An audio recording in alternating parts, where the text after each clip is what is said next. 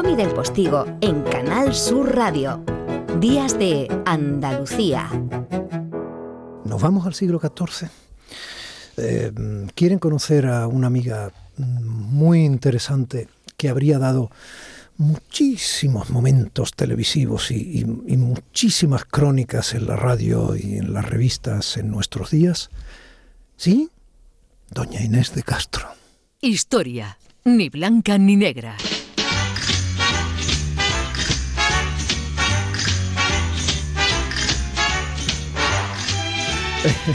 Quieren reconocer a otra que da muchísimos momentos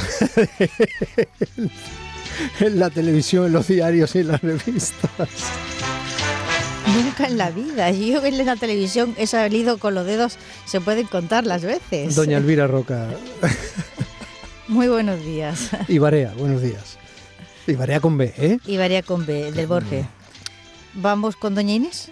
Muy bien, bueno, el Borges también se vale algo, algún olivo hay, pero pocos. Sí, No, no te creas. Sobre todo vides, ¿no? Resistimos, resistimos con el olivar. Como pues, no, de hecho tengo yo un aceite buenísimo de mi vecina Josefina, que son de su, de su oliva.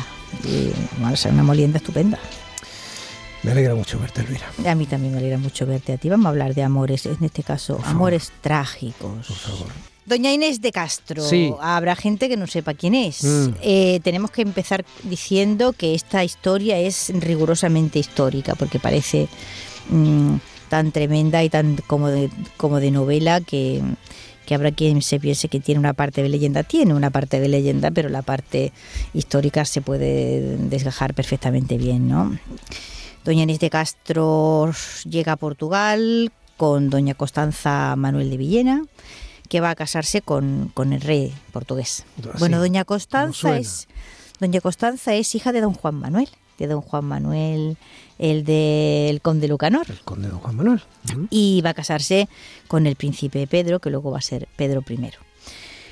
Eh, va como dama y, y el príncipe pues se enamora mm, de la dama, cosa que no es de extrañar porque ha ocurrido antes de ahora. Pero bueno, contrae matrimonio con doña Constanza eh, y eh, se dice que hasta que no enviuda, que hasta que Pedro no enviuda de su esposa legítima no comienzan sus relaciones con Inés.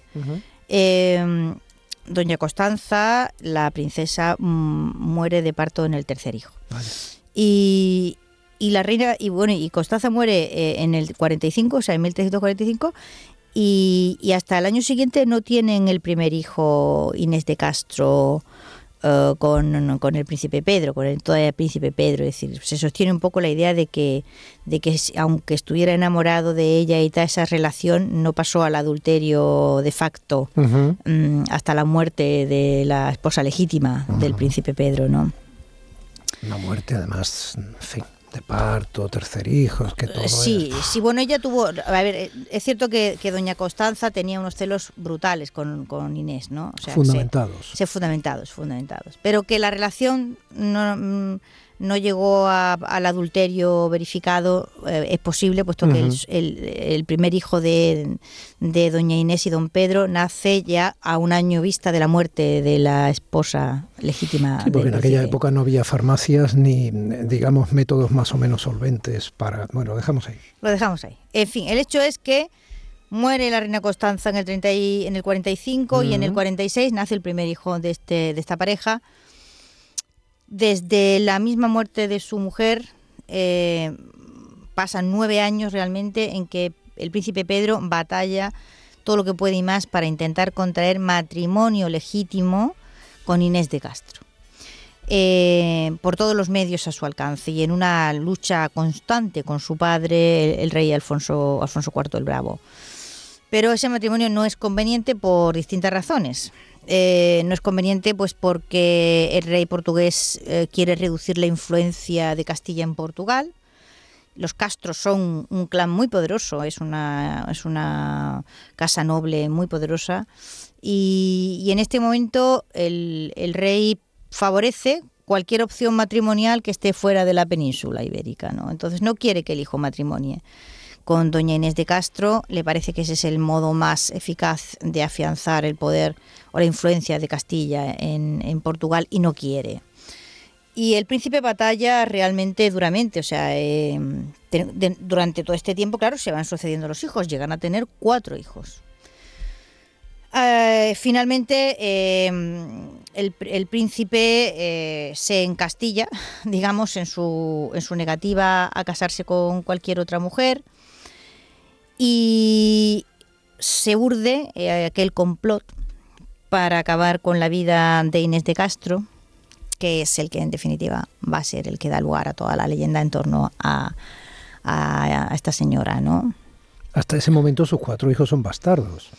Sus cuatro hijos son bastardos, ahora vamos a ver si son bastardos. El hecho es que eh, con la complicidad del rey... Utilizo la terminología y el contexto de estamos en el siglo XIV, a ver. Bueno, pero es que ahora... suena así dicho, vamos a ver, vamos a ver. Ahora después te cuento que quizás no lo eran o sí lo eran. no, no, podemos saberlo realmente, ¿no? con la complicidad de, Alfonso IV el Bravo y tres personajes que son, en fin, probados históricamente que existieron, que son Pedro Coello, Diego López Pacheco y Alonso de González. Eh, Inés de Castro es asesinada, es degollada.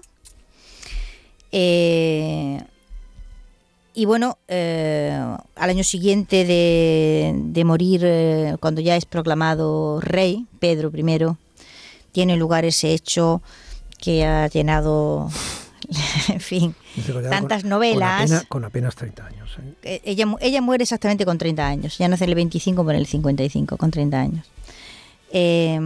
Pedro, por eso digo bastardos o no, argumenta que él se ha casado. En secreto. En secreto con Inés de Castro, eh, que el obispo de Guarda ha oficiado ese matrimonio, que los criados fueron los testigos y que ese matrimonio fue consumado, de donde ha quedado prueba cuatro hijos. Y obliga a la nobleza portuguesa a prestar juramento de lealtad a Inés de Castro, a la que proclama reina de Portugal post-mortem. Toma.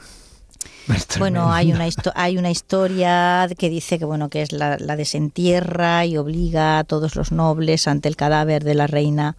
Parece que esa es la parte de leyenda. Esa es la parte de leyenda. Parece que no es así, pero sí que que hubo un juramento ante una escrita para ser contada y cantada ante una efigie mm. de ella que la representaba. Eh, y bueno, esto que también, cuadros. Que, también tiene, que también tiene su carga. ¿eh? Bueno, es, es realmente, o sea, piensa que este hombre durante nueve años... No existe imagen, no, no hubo ningún pintor de corte. No hubo ningún pintor de corte, pero después durante el romanticismo esta historia ha sido contada. Se ha recreado. sí, sí, mil veces, mil veces. No, el cadáver, o sea, el, el, esqueleto de, de, de Doña Inés, no.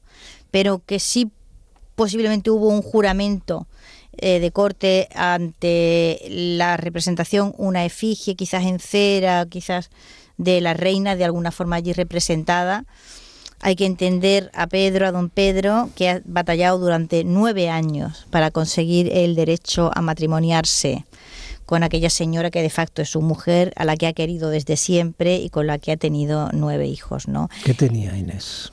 Pues no sé qué tenía Inés, pero el hecho es que ella parece que era poco política, es decir, que ella era una mujer eh, mm, eh, muy hogareña y los trapicheos que los Castro tuvieran políticamente por fuera, o sea, ella no era intrigante ni nada en absoluto, era una felicidad meramente privada y conyugal la de esta pareja, ¿no?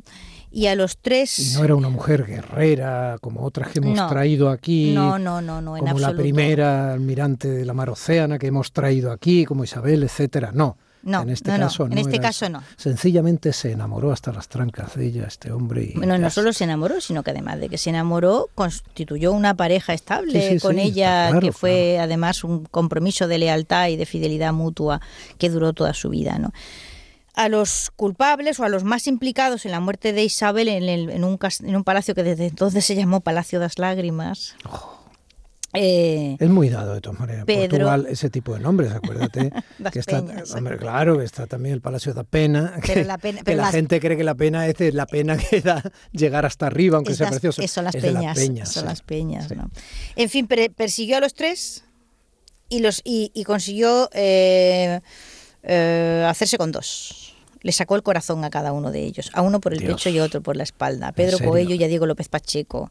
Los mató el propio príncipe y, bueno, ya rey.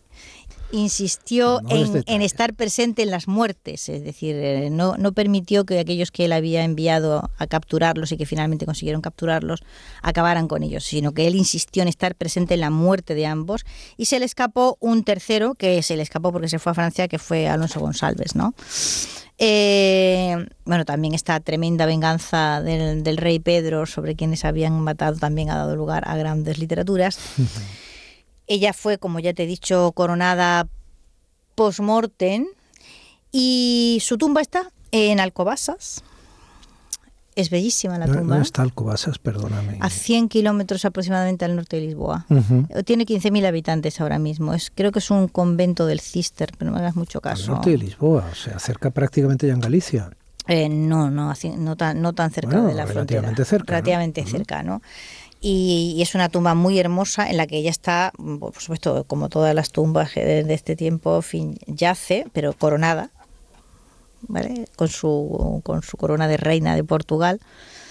Y él ordenó ser enterrado con, eh, eh, junto a esa tumba, pero no junto a ella, sino frente a ella, o sea, pies con pies, de tal forma que cuando eh, en está. el día de la resurrección, cuando se levantara de su tumba, lo primero que él viera fue, fue, fue, se fuese verla a ella. ¿no? y bueno, esto ha dado lugar, pues, ¿qué te digo? Camoins cuenta la historia, Luis Vélez de Guevara en Reinar después de morir, Ezra Pound, y ¿qué te digo? Hay hasta 20 óperas que han tratado el tema de, de Inés de Castro y, y, su desdichado final. Luego tuvo suerte con los hijos, o sea, creo que el primero murió, pero los otros tres eh, hicieron grandes matrimonios, ¿eh? o sea, hicieron grandes matrimonios en las casas reinantes de Europa, o sea, media Europa tiene sangre de Inés de Castro. Y, bueno, pues esta es la historia triste oh, de, de, la, de, la, reina de, Portugal que reinó después de morir. Qué historia tan bonita, Elvira, de verdad. Oh, qué bonita, qué bonita, sentimentalmente súper bonita. Pues sí. Si entre tú y yo existe la química, si somos isótopos, si entre núcleo y corteza existe un gran espacio vacío, libera mi energía hacia una órbita interior. Y combinémoslo. Y combinémoslo para hacer una molécula. Covalente. En Canal Sur Radio, Días de Andalucía, con Domi del Postigo.